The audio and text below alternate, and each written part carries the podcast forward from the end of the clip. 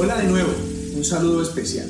Quiero que hoy pensemos un poco en la importancia que es un principio como el dar.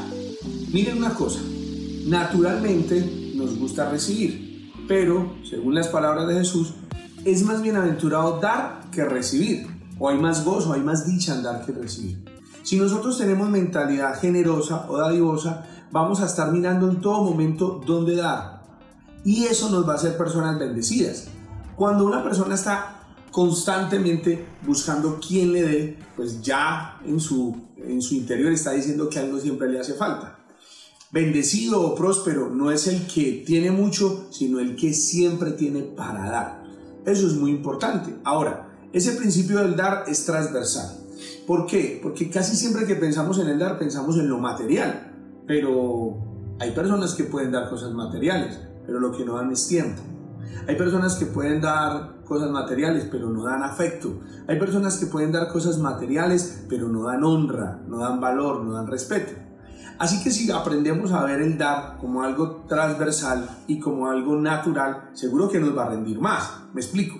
Si yo ya tengo tiempo, ¿tienes tiempo? Bueno, al menos estás viendo este video, ¿no? Alguno de tiempo tienes.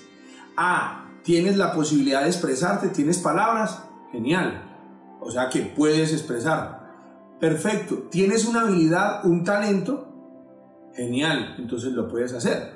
Mira, ¿qué tal este ejemplo?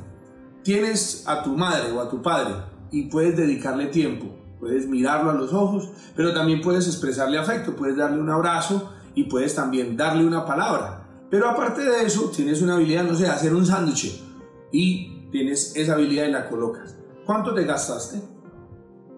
No esperemos dar dinero si primero no damos espacio, tiempo, afecto, amor, creatividad.